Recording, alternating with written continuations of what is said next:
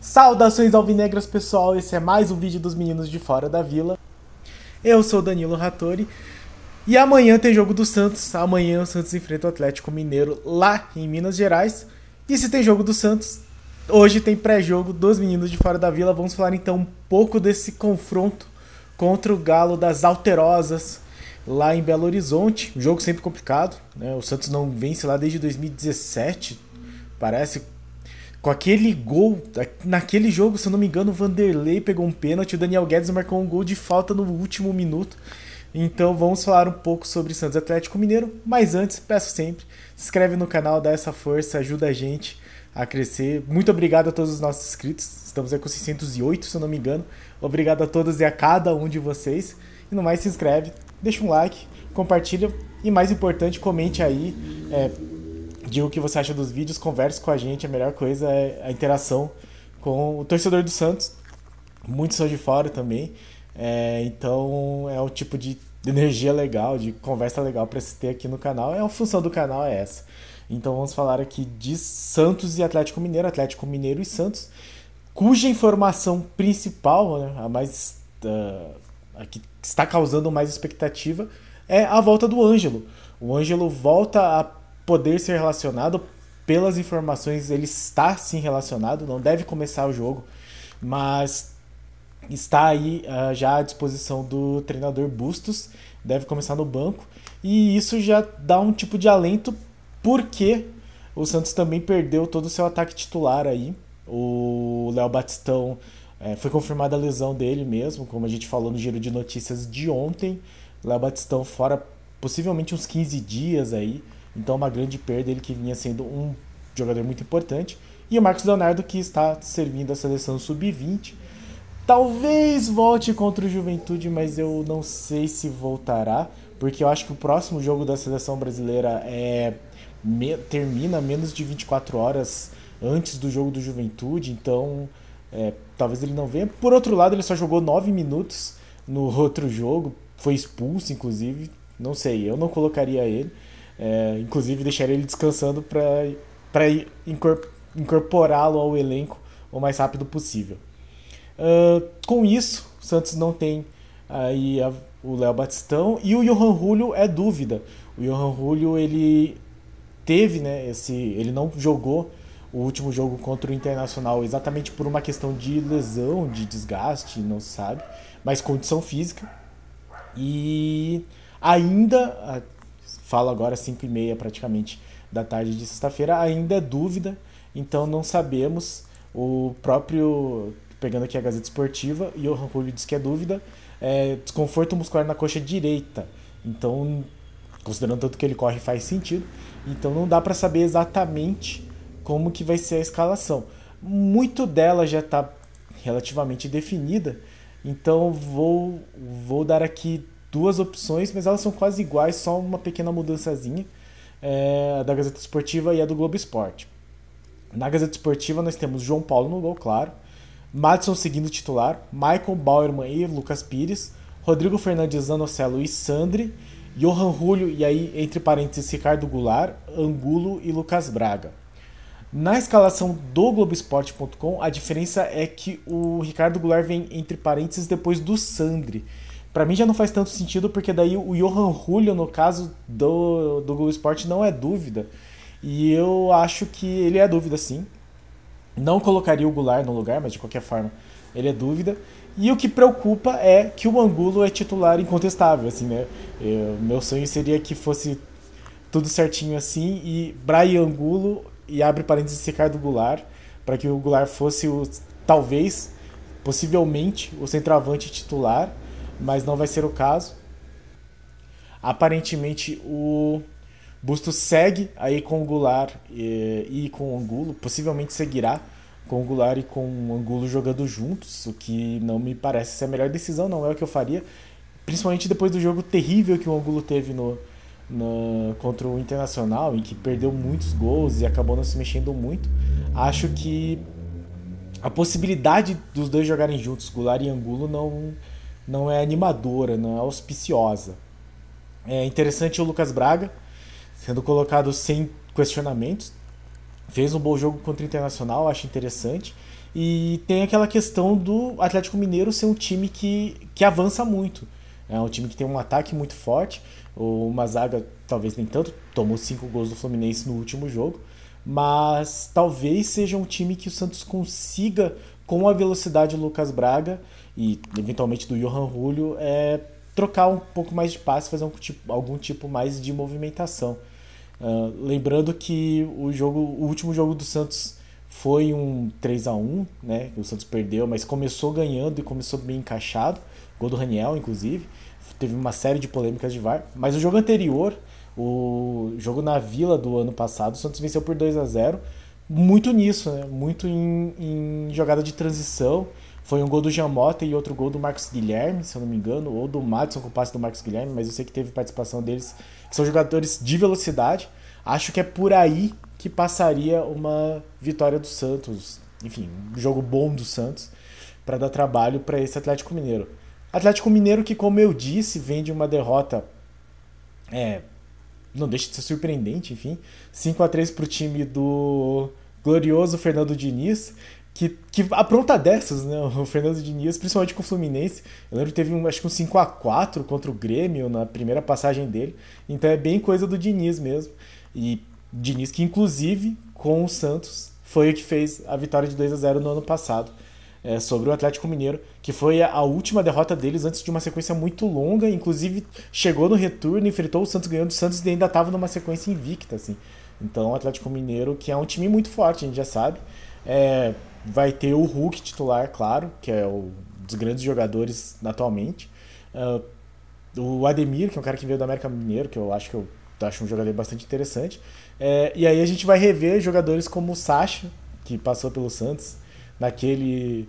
Antes do São Paulo, mas ganhou muito destaque no time do São Paulo, e o Everson, que veio exatamente pelo São Paulo e se foi exatamente pelo São Paulo. Então vai ser um time interessante de se ver jogar, mas, claro, muito favorito é o Atlético Mineiro. Mas não sabemos, né? É, é, não, claro, não acho que com o Goulart de titular o Santos consiga aproveitar exatamente esse espaço, porque o Goulart realmente não tem velocidade e o Angulo é muito parado e se tiver os dois juntos, eles meio que ocupam a mesma faixa do campo, então eu não gostaria primeiro de tudo de ver Goulart e Angulo juntos, mas mais do que isso, é, seja lá quem for, que seja que, que ocupe um pouco mais o, a parte da frente do campo. É, se for o Angulo, que saia um pouco mais da área, mas que consiga voltar com velocidade, porque o Santos. Acho que a chance do Santos de vencer amanhã é essa: é conseguir eventualmente neutralizar, uh, ainda que não 100%, mas uh, talvez com uma boa atuação da dupla de zaga, com uma boa atuação do João Paulo, não tomar gols desse ataque que é um ataque muito bom do Atlético Mineiro, mesmo perdendo marcou três gols contra o Fluminense. E aproveitar dessa velocidade para contra-golpear, que é meio que era o, a especialidade do time do Bustos no começo do campeonato, quando teve boas atuações fazendo isso, né, sendo, sendo reativo. Talvez contra o Atlético Mineiro seja a oportunidade, ou mesmo com o futebol que mostrou no, no começo do jogo contra o Palmeiras. Acho interessante que tenha a volta dos três volantes, então eu vou ficar realmente chateado se se o Sandri de novo for banco para o Goulart ser titular, eu acho que não é o caminho. Uh, quero esse meio de campo com Rodrigo Fernandes, Zanocelo e Sandri. E aí no ataque vamos ver se o Johan Julio volta. Eu acho que, como eu já falei várias vezes, né, a galera mete o pau nele, mas eu acho que ele é um jogador que se entrega muito. E mesmo que não que roube a bola do Zanocelo eventualmente, mas é um cara que se movimenta bastante, ele contribui muito taticamente. E aí, talvez, com a presença do Johan Julio e do Lucas Braga, a, a inoperância ou a falta de movimentação do centroavante, seja ele o Goulart, seja ele o Angulo, não afetem tanto o desempenho do time. E aí o centroavante possa só é, se preocupar em se desmarcar e fazer o gol. Coisa que, neste momento, eu acho que o Goulart faria melhor do que o Angulo. É, lembrando então que o Santos, neste momento, começa a rodar, neste momento, é claro, porque é, vai começar a rodada, né? O Santos está em décimo, cravado, no meio da tabela. Uh, com os resultados acabou não, não perdendo posições. O Botafogo perdeu do Palmeiras, é, o Goiás também não alcançou. Então, e tá todo mundo muito próximo. O Bragantino acabou vencendo o Flamengo, então o Flamengo também não passou o Santos. É, o Santos está em décimo, com 13 pontos, e aí a gente lembra aquela situação bastante complicada. É, o Santos está a 3 pontos do quarto colocado, que é o Atlético Mineiro, que tem um saldo de gols pior que o Santos. E o Atlético Paranaense, que também tem um saldo de gols pior que o Santos, mas o Santos enfrenta o Atlético Mineiro. Então, se vencer, assume no mínimo a quarta colocação. É... Ah, bom, o Atlético Paranaense tem uma vitória a mais, né? Então o Santos não alcançaria o Atlético Paranaense. É... Vai depender. É, não depende de nada. Se você não consegue alcançar o Atlético Paranaense, então ficaria pelo menos na. Uh, pelo menos não, né? Porque daí poderia ser ultrapassado pelos outros times que estão à frente do Santos. Mas pelo menos passaria o Atlético Mineiro, é, que neste momento é o quarto colocado. E aí o Santos de novo nessa coisa, né? Tipo, se vence, sobe muito, mas também é, está apenas dois pontos na frente da zona do rebaixamento. Hoje, quem abre a zona do rebaixamento é o Cuiabá com 11 pontos. O Havaí tem 11 pontos também, está em 16, então são times muito próximos aí. E todos eles, né? Obviamente, todos eles estão nesse bolo de times de dois pontos de diferença.